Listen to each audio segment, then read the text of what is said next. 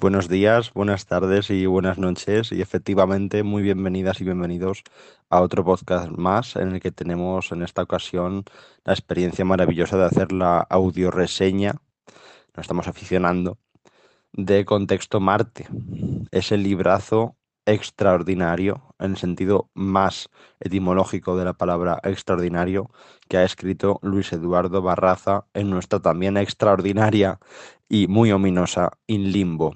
Pasamos a reseñarlo con vosotras y vosotros, en este caso en formato audio, en este podcast de altavoz, y esperamos que os guste y que os atraiga lo suficiente como para haceros con un ejemplar porque merece muchísimo la pena. Lo primero que hay que decir es que Luis Eduardo Barraza juega a algo que a mí me gusta mucho personalmente y más habiéndolo explotado bastante como estudiante de filología en diferentes épocas. Esto es muy antiguo. Esto no lo hacen ahora las autoras de romántica, que también lo hacen mucho, ni los autores de terror, que también lo hacen mucho, ni los de suspense o detectivescos, que también lo hacen mucho. ¿Vale? Esto de el manuscrito encontrado, esto de el hallazgo, el hallazgo literario, ¿no? Eh, Luis Eduardo Barraza nos pone aquí en la tesitura, de hecho desde la nota que hace en la introducción del poemario ya lo aclara, que tiene que ver con un hallazgo, con un descubrimiento de una serie de documentos, una serie de archivos en un futuro próximo marciano que atañe a efectivamente ese tesoro que encuentra despedazado, eh, desordenado, mm, desmigajado y que tiene que ir, que ir reuniendo con una labor precisamente muy filológica y muy con sentido editorial, ¿no? Con sentido de, de, aglutinar, unificar y buscar la forma de cuadrar de algún modo el sentido y la coherencia de lo que encuentra, pues en ese contexto que tiene que ver con, con la poesía que vamos a desvelar ahora a continuación. Es una maravilla introducirnos en algo así, como premisa. Ya de antemano es sugerente, es diferente, es un juego que rompe la cuarta pared para el lector y apetece mucho zambullirse en lo que propone.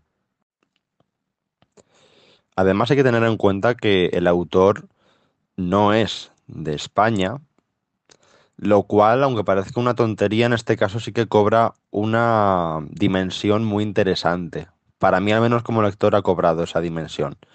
Y es que ya eh, te aleja todavía más la realidad de lo que encuentra, ¿no? Es decir, no nos está diciendo, bueno, soy un autor de Madrid o de Barcelona o de Zaragoza y eh, juego a lo del manuscrito encontrado, el manuscrito hallado en algún sitio de, España, ¿no? En algún sitio, digamos, de la península, por ejemplo, ¿no?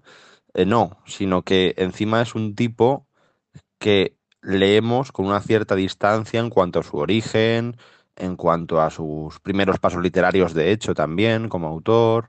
En fin, le seguimos la pista hacia otro país. Entonces, el hecho de que eh, le leamos ahora, publicado en el limbo, para mí trae precisamente un, una fuerza mayor que duplica ese efecto de, de, encuentro, de hallazgo, porque parece que nos lo trae él en mano desde muy lejos, ¿no?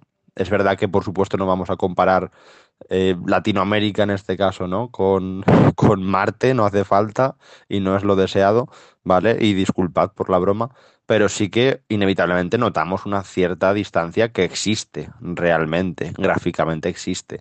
Y eso favorece este efecto de lectura distante, de lectura lejana, de hallazgo, etcétera. A mí eso también me parece una casualidad, porque es una casualidad, pero creo que favorece, creo que favorece esta perspectiva de, lo que nos propone el autor. Me parece muy interesante también traerlo aquí a colación.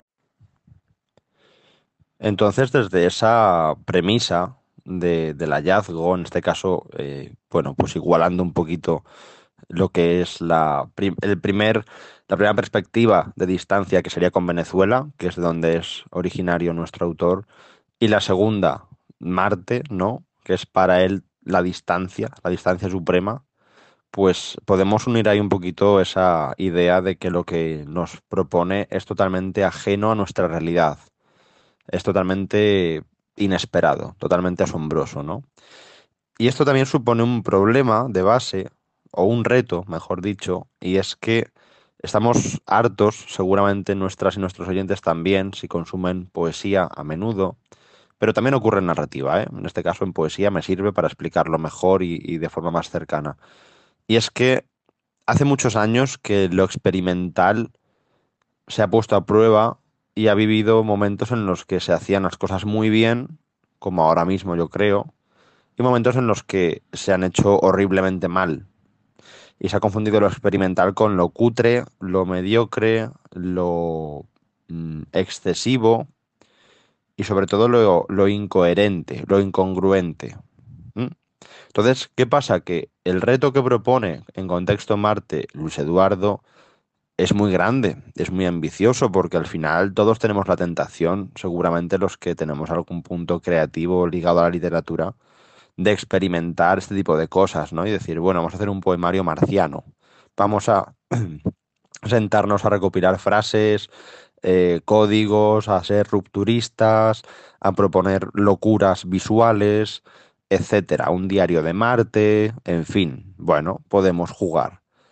¿Qué ocurre? Que es muy complicado que eso quede bien y quede coherente y quede decente a ojos que tengan un mínimo de criterio crítico, ¿no? Un mínimo de, bueno, de experiencia lectora en poesía, que hayan visto montones de formas, montones de intentos, montones de, de propuestas acrobáticas y que finalmente sepan distinguir entre lo que está bien y lo que está regular o mal o es un desastre y no hay por dónde cogerlo, ¿no? No tiene pies ni cabeza. Que es siempre el riesgo de cualquier persona que en el arte en general experimenta, ¿no? Y, prueba y manipula y, rompe y yo qué sé, y, vamos, todo lo que se os ocurra, ¿no? Entonces, en este caso, yo creo que Luis, Eduardo efectivamente hace algo muy bueno y es que no solo explica y sienta las bases de lo que propone, lo cual me parece interesante, no ya para autojustificarse por si comete algún error, ¿eh? que eso también es muy, muy común, el poner una nota de autor y decir, bueno, hemos intentado esto, si no ha salido, pues disculpen las molestias. No, no va por ahí, sino que ya forma parte de ese juego. Como decía antes, ya nos pone en aviso de lo que va a venir después y sí que asume ese reto con, con energía, y con contundencia. A mí me parece, desde luego, de forma muy superficial dicho, antes de meternos en profundidad con el poemario, un libro muy bien construido, muy bien construido con la dificultad añadida que tiene lanzarse al vacío creativo de esa manera, desde luego. Específicamente con 36 composiciones llamados días, que corresponden a, a poemas desordenados, día 37, el siguiente es el día 106, el siguiente el día 42, el siguiente el día 215, por ejemplo, ¿no?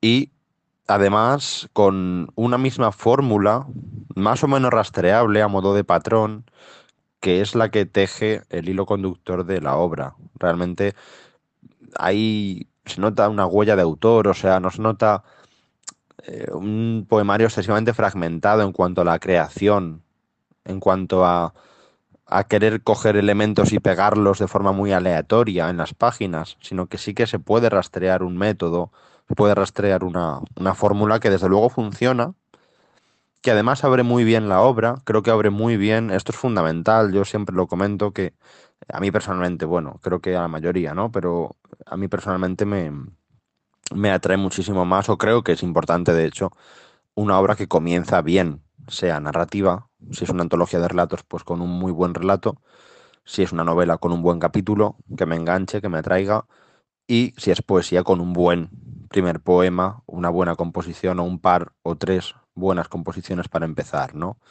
Y más en este caso que no hay bloques, no hay bloques temáticos, no hay bloques que gráficamente o físicamente separen la obra en diferentes partes. Entonces, es importante que comience bien, porque si ya lo que ves de primeras no te impresiona o crees que está, bueno, hecho de aquella manera, pues simplemente vas a ir desgastando la mirada, desgastando la lectura, desgastando los ojos y al cuarto, quinto o décimo poema lo vas a abandonar, porque te va a sonar todo repetido, todo más que dicho, todo igual, todo monótono, o simplemente pues no es tu estilo y ya está y no pasa nada, también es el riesgo de algo así, ¿no? Es el riesgo de algo así, sin querer sonar elitista ni exquisito, pero sí que es cierto que no es para todos los públicos. No, no digo que en nuestro caso, en altavoz, nosotros tengamos ni muchísimo menos eh, una concepción eh, clasista o, elevada o intelectualista de, de este tipo de obras, pero sí que, bueno, eh, a nosotros hasta ahora este tipo de propuestas nos, más, nos gustan más que nos disgustan. No es la primera que conocemos así de forma atrevida, de forma potente en lo visual y en lo rupturista, y nos gustan en su mayoría. Entonces, es una cuestión muy subjetiva, desde luego. Si creéis que es para vosotros, en cuanto al estilo, abrir las páginas y ya tenéis, ya os vais a topar directamente con lo que tenga que ver con toda la obra a nivel formal, pues adelante, merece mucho la pena. Ahora daremos las claves de por qué creemos que merece mucho la pena.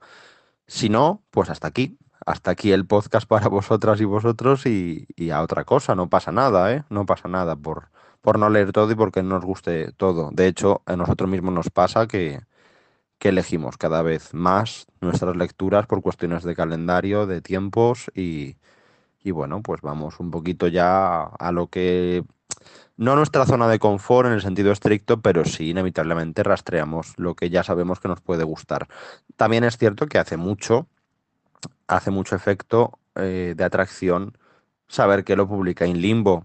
Inlimbo es una de nuestras editoriales de cabecera desde, desde el comienzo, yo creo, desde que conocimos Arde con Sara Prida Vega y conocimos muy rápido a, a nuestra querida Ana, nuestra dama oscura ominosa, que es un, es contrariamente a lo que pueda parecer un ser de luz gigantesco, es un faro cultural y editorial gigantesco.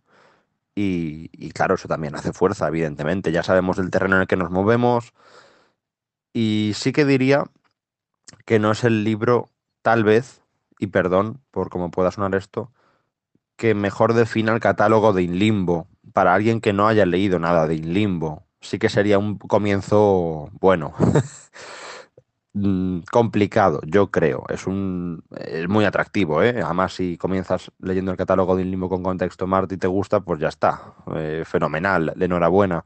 Pero sí que creo que es complicado eh, hablar de que es una obra que representa de forma unitaria lo que propone Limbo, porque además separa bastante lo que hace en poesía de, lo que hace en narrativa a nivel de, elementos, de simbología y demás. Sí que tiene sentido, sí que tiene coherencia como dos líneas muy definidas dentro de un mismo eje editorial, por supuesto, pero es verdad que Contexto Marte, pues para empezar como primera obra del catálogo es muy dura, sinceramente. Creo que es dura para alguien que sea eh, un poco ignorante o un poco novicio en las tierras inlímbicas. En cuanto a las temáticas, ¿qué podemos encontrar en contexto Marte? Porque claro, puede dar la sensación de que la propuesta en sí misma ya es apetecible, ya es jugosa, ya la, ya la hemos justificado desde nuestro punto de vista subjetivo de, de la experiencia tan chula que hemos podido vivir leyéndolo y releyéndolo, pero igualmente hay un contenido potente dentro no es superficie, no es solo forma vacía, no es estructura y ya está, sino que hay un componente de atractivo también en, lo semántico, también en el mensaje, también en lo que nos quiere contar. Y es algo que además, y bueno, no tendría por qué, es otra casualidad, pero coincide que en este momento de nuestra vida creo que merece la pena descubrir con esos ojos. Es decir, creo que trata temas que están inevitablemente de rabiosa actualidad. Creo que no es un poemario que convenga leer mm, fuera de ese contexto en el que estamos ahora mismo. No sé hasta qué punto ha sido concebido así, no lo sé. Probablemente no, probablemente no haya sido una decisión consciente del autor, por lo que yo he visto en los poemas no hay unas pistas tan claras de que tenga que ver con la época pandémica, la época de confinamiento, de encierro, de dificultades sanitarias, de virus, etcétera. No necesariamente porque además nos lo lleva a otra realidad totalmente ajena a nuestro universo, a nuestro mundo, ¿no? Que es, que es otro planeta, con otra realidad propia, con otros, otros motivos, otros símbolos, otras formas de pensamiento, etcétera, etcétera, ¿no? Otras formas de vida.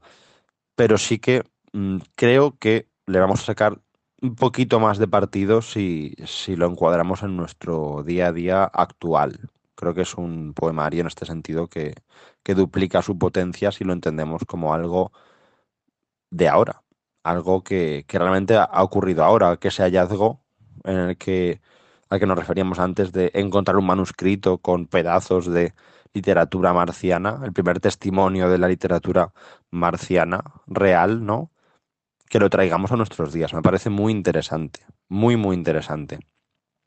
No ya con un tono apocalíptico, ni muchísimo menos, ¿eh? No, no quiero ser catastrofista porque no tiene relación directa con ese, con ese enfoque no como tal. O sea, Contexto Marte no es un poemario catastrofista. No habla del apocalipsis, no habla del desastre universal, ni de la extinción humana, ¿vale? Pero habla de una serie de cosas que creo que sí que tienen relación más o menos directa, más o menos indirecta, con algunas realidades y circunstancias que tienen que ver con nuestro día a día desde hace algún tiempo. ¿Qué temas básicos son los que podemos hallar en Contexto Marte? Pues fundamentalmente la soledad, el sentido de vacío existencial, el sentido de la identidad también, lo que es la construcción o la confección de la identidad, quiénes somos eh, y, qué hacemos o, esa pregunta de, por qué estamos en este mundo, ¿no? Esa sensación de, de ser diminutos, de ser pequeños y al mismo tiempo de no saber a veces por dónde va la lógica de la vida, por dónde va la lógica de, nuestros días, ¿no? Nuestro futuro, también relacionarlo con circunstancias pasadas que igualmente pueden salir a la luz leyendo ciertos poemas. No sé, hay un, hay un cierto tono de, tal vez sea nostalgia, no sé exactamente la palabra en este caso, pero sí que hay un tono gris o grisáceo que, embadurna la obra en cuanto a una sensación de, realidad perdida, de realidad mejorable, pero de resignación igualmente, ¿no? Tiene, tiene pocos momentos alegres, por decirlo de forma muy, muy bruta, momentos eh, festivos, ¿no? Pero sí que tiene puntos de luz, tiene puntos blancos, puntos de esperanza, puntos de cierta calma. No constantemente pasa algo y es algo eh, peligroso o amenazante, también ocurre esto. ¿eh? Sí que hay una sensación de amenaza en algunos poemarios muy interesante porque inevitablemente hablamos de, Marte y hablamos de poesía marciana y hablamos de otras especies, etcétera, ¿no? Eso también me parece muy interesante, el, descubrir cómo se enfrenta el autor a, a retratar una realidad que inevitablemente solo puede soñar, solo puede imaginar, ¿no? Y cómo lo hace de forma muy honesta, muy convincente, no cayendo en la parodia ni en los estereotipos, no sé, eso también me ha gustado mucho. E inevitablemente, como decía, la identidad. La identidad me parece uno de los vehículos conductores de toda la obra y ese quiénes somos que constantemente mm, propone una realidad muy interesante, muy interesante, ¿no? Con todos estos ingredientes, pues es fácil hacerse una receta poética muy atrevida y muy poderosa. Ha sido un placer descubrir una voz absolutamente singular y absolutamente fuerte. Yo, lo primero de todo, creo que, que Luis Eduardo es un estupendo poeta. Después creo que es un estupendo conocedor de la literatura, de sus formas, de sus obsesiones y de los recursos que puede utilizar para romperlos o abrazarlos. Y a partir de ahí creo que es un estupendo creador de escenarios, de perspectivas. Hay que tener en cuenta que para leer Contexto Marte hay que tener una, un enfoque multidimensional, un enfoque, diríamos, casi panorámico. No, no se puede encarar la obra desde un único punto de vista. No se puede mirar desde un único punto de vista. Creo que eh, lo que decía antes de la relectura es absolutamente necesario para poder, no ya solo quitarte la sensación de que te pierdes cosas, porque creo que esto también es, es un poco eh, como las, las películas que nos ofrecen varias posibilidades, o hay subtramas, o hay, en fin, eh, partes que se entrelazan de algún modo y te da la sensación de que tienes que volver a verla, porque te ha gustado, pero te has perdido detalles o te has perdido cosas, o luego cuando ya ha terminado dices, ah, pues ahora entiendo por qué pasó esto en, la primera media hora y luego se resolvió tal. Bueno, en este caso conviene adoptar ese enfoque diverso en cuanto a cómo miramos Contexto Marte. Y lo digo porque, como comentaba, eh, la propuesta que hace es muy seria como propuesta literaria y efectivamente estamos ante lo que ya adelanta él, que es la primera obra de literatura marciana. Sí, para mí cumple la, el objetivo, cumple la meta, luego ya podemos, por supuesto, poner más arriba o más abajo el, el plano de, o el listón de, de bueno, de, de, juego, de, de llamarlo así, de la etiqueta, de, incluso ir a un plano casi comercial, ¿no? De, bueno, lo estás vendiendo como algo realmente... No, bueno, vamos a ver, eh, eso cada uno, pero sí que es algo que por primera vez me da la sensación de que logra al menos no desentonar con la idea que propone en cuanto a esas palabras tan grandes, ¿no? Contexto Marte, literatura marciana, primera muestra real de literatura marciana. Creo que en ese sentido cumple totalmente la expectativa. La cumple, la cumple. O sea, creo que es innegable. Luego ya volvemos a los gustos, pero creo que eso es innegable y creo que eso también es una gran virtud. Así que nada, desde aquí solo nos queda felicitarle al señor Luis Eduardo Barraza, felicitar a, a In Limbo por la publicación, otra vez por la maravillosa edición, que es que es una obra espectacular, o sea, cada portada compite con la anterior y con la siguiente por ser la portada del año. Me parece increíble, nos parece increíble el trabajo que hacen también en ese sentido, siempre lo destacamos porque son obras únicas. Y nada más, desde aquí, desde Altavoz, mandar un abrazo a Ana y esperar que la siguiente audio reseña también nos atraiga y os apetezca escucharla porque seguiremos haciendo, es un formato que nos gusta y que nos sirve además para recomendar a lo mejor con más énfasis ciertas partes de las obras que leemos y que nos están seduciendo en esta temporada. Un abrazo.